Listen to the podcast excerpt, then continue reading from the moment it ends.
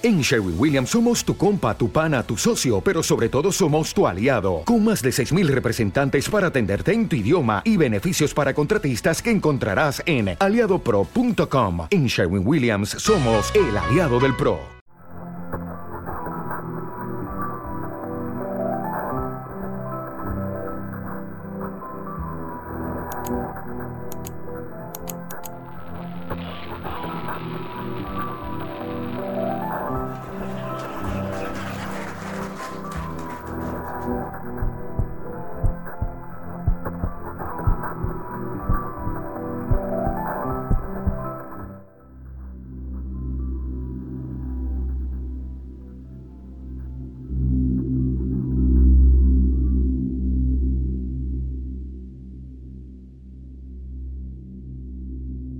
Muy buenas noches, mi esbelta persona normal.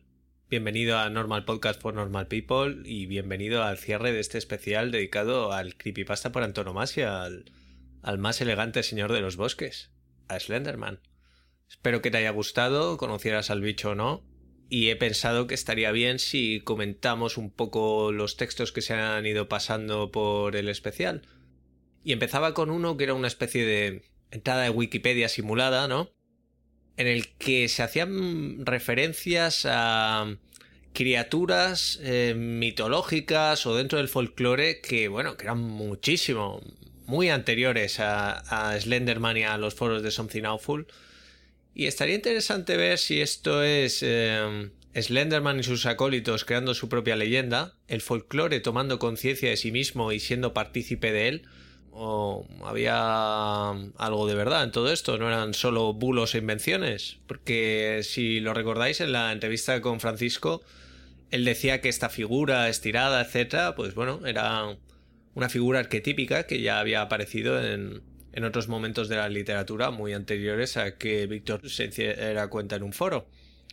Así que, bueno, decidí darle, darle alguna veracidad a esto e investigar qué había detrás de estos nombres que citaban así un poco a voleo, ¿no? Parecía en la en esta entrada de Wikipedia ficticia. Entre ellos estaba el escocés Fir Dove, esto se pronuncia de forma completamente distinta, ¿vale? Es gaélico, así que es algo así como Foret Dove, me he estado informando al respecto. Y bueno, Foret Dove o Fir Dove eh, existe, pero es sencillamente uno de los nombres que dan al diablo en gaélico y esto quiere decir hombre oscuro u hombre negro. Como curiosidad, es por ello que cuando alguien en gaélico quiere referirse pues, a un señor de raza negra, al que cariñosamente podríamos llamar hermano, ¿no? Eh, lo hace, no lo hace como Firdab, que es literalmente esto, hombre negro, sino que lo hace como Gorm, hombre azul. Y esto es porque esta gente que habla gaélico conoció al diablo mucho antes que a cualquier hombre de raza negra. Entonces, pues, eh, Fare Dob ya estaba cogido, así que decidieron llamar a estos señores de raza negra hombres azules. Y no se sabe por qué el azul exactamente. Se especula con que quizá fue el contacto que pudieran tener los antiguos irlandeses, que eran vikingos, con tuaregs y bereberes en el norte de África. Y se especula con esto porque tradicionalmente esta gente del norte de África eh, tenía sus ropas de azul. El caso es que algunos diccionarios traducen esto de Fear Dab o como lo queramos decir como The Old Gentleman in Black. El anciano caballero vestido de negro. Lo cual, interesante, ¿no? Y bueno, si probáis a hacer una búsqueda de imágenes de Fear Dab, que es eh, Fear como miedo en inglés y luego D-U-B-H, es probable que acabéis ante esculturas de Alberto Giacometti, un escultor que hacía unas, unas obras muy impactantes, ¿no? Unos cuerpos extremadamente altos, delgados hasta el imposible y muchas veces sin rasgos faciales. Es curioso que hayan escogido pues estos eh, esclavos de Slenderman, ¿no? Que están preocupados de seguir difundiendo el mito, ya prácticamente va solo, ¿no? Pero bueno, que hayan escogido la obra de Giacometti, ¿no? Eh, solo a un nivel visual, porque estaría interesante, ¿no? Encontrar unos diarios de Giacometti en el que explicara por qué hacía estas esculturas tan peculiares, ¿no? Pero bueno, Giacometti también hacía mujeres muy esbeltas, perros muy esbeltos. La verdad es que son unas esculturas que... Sí, yo diría que están dentro de lo curepe. Pero bueno, basta de coña, sigamos con otro, otra de estas criaturas del folclore que se mencionaba en esta entrada. Y era el holandés Takenman, hombre de las ramas. Suena de puta madre, ¿verdad? Takenman. Además es como Taken, ¿no? Ya, ya está ahí la rama. Takenman, hombre, ¿verdad? Es, es una de esas palabras que se explican solas. Para mi decepción, que ya estaba enamorado del nombre, pues directamente se baraja que esto es bulo, pero directo, ¿no? Porque las primeras apariciones y menciones al Takenman en internet son precisamente en los foros de Something Awful y un posterior intento de vandalismo en la Wikipedia cuando pues Slenderman ni siquiera aparecía ahí registrado y en fin, ahora Slenderman pues con derecho propio está en la Wikipedia en la Wikipedia de verdad, no en la Wikipedia de, de Creepypasta, eso es un poco más de mentirijilla, ¿no? Pues está en un sitio más, más real, ¿no? Porque es donde pertenece la realidad. En fin, eh, estoy delirando un poco. en cambio, eh, en cuanto a los holandeses, ya que lo del Takenman pues no lo tienen, lo que sí que he estado investigando es que tienen un Langeman. Un Lange, ¿no? Long. Si es que eh, estos idiomas, nada, están chupados. Pues Langeman vendría a ser el hombre alto y es, una figura también conocida en Bélgica o Alemania, donde seguramente pues se mezcla con esto de, del Grossman, que ya veremos que mucho del Grossman, pero bueno, eh, ahora te cuento. Y la gente de Flandes, en cuanto a este Langeman, habla de un fantasma alto y negro disfrazado de humano, que flotaba sobre el suelo con las piernas cruzadas, el cuello rígido y los brazos colgando a los costados. Y a pesar de esta terrorífica apariencia y que se podía emplear como amenaza de los padres hacia los hijos, el Langeman se limitaba a seguir a los caminantes nocturnos para protegerles. Y siguiendo con la eterna guerra entre padres e hijos, también he encontrado referencias a que los padres amenazaban a sus hijos diciendo que el Langeman vendría a mirar por la ventana si estaban despiertos o se habían ido a dormir ya, que era lo que tocaba. Y siguiendo con esto, la ciudad de Maastricht tiene una leyenda sobre un hombre alto que vive en agujeros de los sótanos y solo sale de noche. El hombre es capaz de cambiar su tamaño y a menudo golpea en las ventanas de la gente. Si esta figura se hallaba echando un vistazo a través de las cortinas de una casa, se consideraba profecía de enfermedad y, en fin, mal augurio. Y en cuanto al Grossman, pues pese a que suena de puta madre, ¿no? Eh, cuesta encontrar ninguna referencia que no sea a su vez a Slenderman. Es habitual al buscar información sobre estas supuestas referencias eh, aparezca un grabado de un caballero luchando contra un esqueleto. Y esto sería parte del género artístico medieval conocido como danza de la muerte o danza macabra, y esta obra en concreto es de Hans Holbein. Lo mismo podemos decir del supuesto mito británico Tree-Man, el hombre árbol, pues todo bastante bulo. Aunque bueno, como veis, alguna figura estirada sí que hay dentro de la mitología.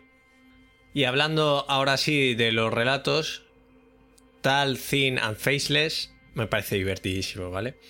Tenemos el comienzo de ese peliculero en el psiquiátrico ahí con las paredes blancas, ¿no? Pero yo he de decir que tengo la impresión de que el relato ha sido escrito por alguien que no sabe mucho sobre la terrible vida adulta. Le puedo decir que, al menos, no hace falta ahorrar durante siete años y que te no sé cuántos ascensos para salir de Estados Unidos. ¿vale? Que se marcan un viaje a Inglaterra y parece que sea eso, yo qué sé. Bueno, es decir, que igual si les sale tan caro si luego cuando están allí se mueven por la Inglaterra rural en taxi.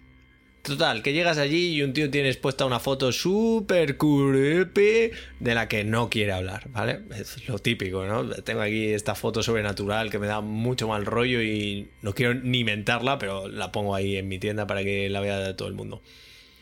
Y bueno, entonces te conviertes en Slenderman. Slenderman, que bueno, es capaz, entre otras cosas, de pegar lámparas con un Slender líquido, que claro, es negro y viscoso. Pero bueno, que tu vida se ha ido a la mierda, se acabó. se acabó echar solitarios en el, ordenador. Ese detalle me encanta, ¿eh? Levantarse pronto y aprovechando que no están los niños, echarse un solitario en el ordenador, como Dios manda, ¿sabes? Ay, ¿Sí, ¿Sigue el Windows trayendo el solitario? Yo espero que no hayan desistido, ¿no? El Mac es una mierda, tiene un ajedrez, ¿no? Va de. Va de que es un ordenador para intelectuales o algo. Bueno, aparte, el autor tenía mucho sueño cuando escribió esto. ¿Cuántas veces se desmaya el protagonista o necesita dormir? Es, su forma de crear interludios, ¿no? Eh, pero lo mejor yo creo que es cuando se cabrea porque le ha despertado la policía. Él estaba durmiendo ahí plácidamente en el hotel después de que Slenderman asesinara a su hijo y viene la policía a darle por saco que si ha desaparecido el cadáver de su hijo, que si no sé qué. Y luego está el rollo este de que tiene que reunir los trozos del traje de Slenderman para derrotarlo. ¿What? En fin, como poco podemos decir que este tío al menos se está esforzando en, no sé, expandir la mitología con el Slender líquido y todo esto de reunir los trozos de traje para así poder derrotarle, ¿no? El caso es que me parece un ejercicio muy entrañable y eso, a su manera, trata de aportar cosas. Luego está The Blank Face, que por otro lado, pues mucho más modesta en aspiraciones, escrita en tercera persona, lo cual no suele ser un acierto en cuanto a los creepypasta. Encontré una vez un dato por ahí que decían que era rollo, creo que rondaba el 70 o el 80%, pero bueno, a saber cuál era la muestra, ¿no? Que al fin y al cabo está creciendo cada día. Está la gente ahí dándole a la tecla en, en NoSleep y en creepypasta.com. En fin, eh, The Blank Face es lo que es, pero se encuentra entre los relatos más populares de Slenderman. Y en cuanto al último relato leído, Senderman, pues no está entre los más famosos porque lo habéis escuchado en primicia. Y esto es porque Senderman es mío. Cuando tuve aquella charla con Francisco, me recordó que los creepypasta pues nacen como un medio colaborativo y creo que esto se está perdiendo cada vez más. Y bueno, estaría feo hablar de mi modesta contribución al género, así que eso os lo dejo a vosotros, que me podéis decir que sí, que he caído como todos en lo de los dibujos infantiles. Pero bueno, ya sabéis que Slenderman es uno de los creepypasta más famosos y no es por su obra escrita. Es una mezcla de su poderosa imagen y, y lo sugerente que es la criatura. Y para terminar, si has estado atento, te habrás dado cuenta de que hay un elemento que suele pasar desapercibido en la mitología de Slenderman, pero que por ejemplo estaba presente en todos los relatos que he leído. Y ese elemento es las ventanas. Así que Salvo que vivas en un octavo, yo estaré atento.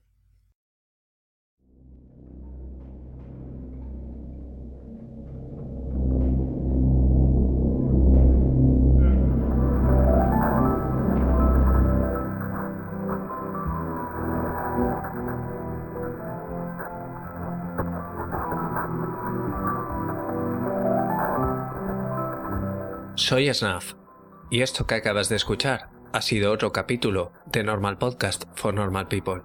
Puedes seguir la cuenta del podcast en Twitter en arroba normalpodcast-bajo.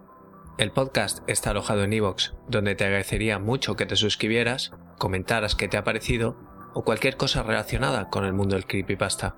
También puedes escucharlo en Spotify y en iTunes, donde te agradecería mucho una reseña. Por supuesto, también puedes seguir el canal de YouTube que se llama... Lo adivinaste, Normal Podcast for Normal People, donde también estaría muy bien si te suscribes. Si quieres pasarme enlaces raros, vídeos de Deep Web o fotos malditas, puedes escribirme a normalpodcastfornormalpeople.com recordando que la A de normal es un 4.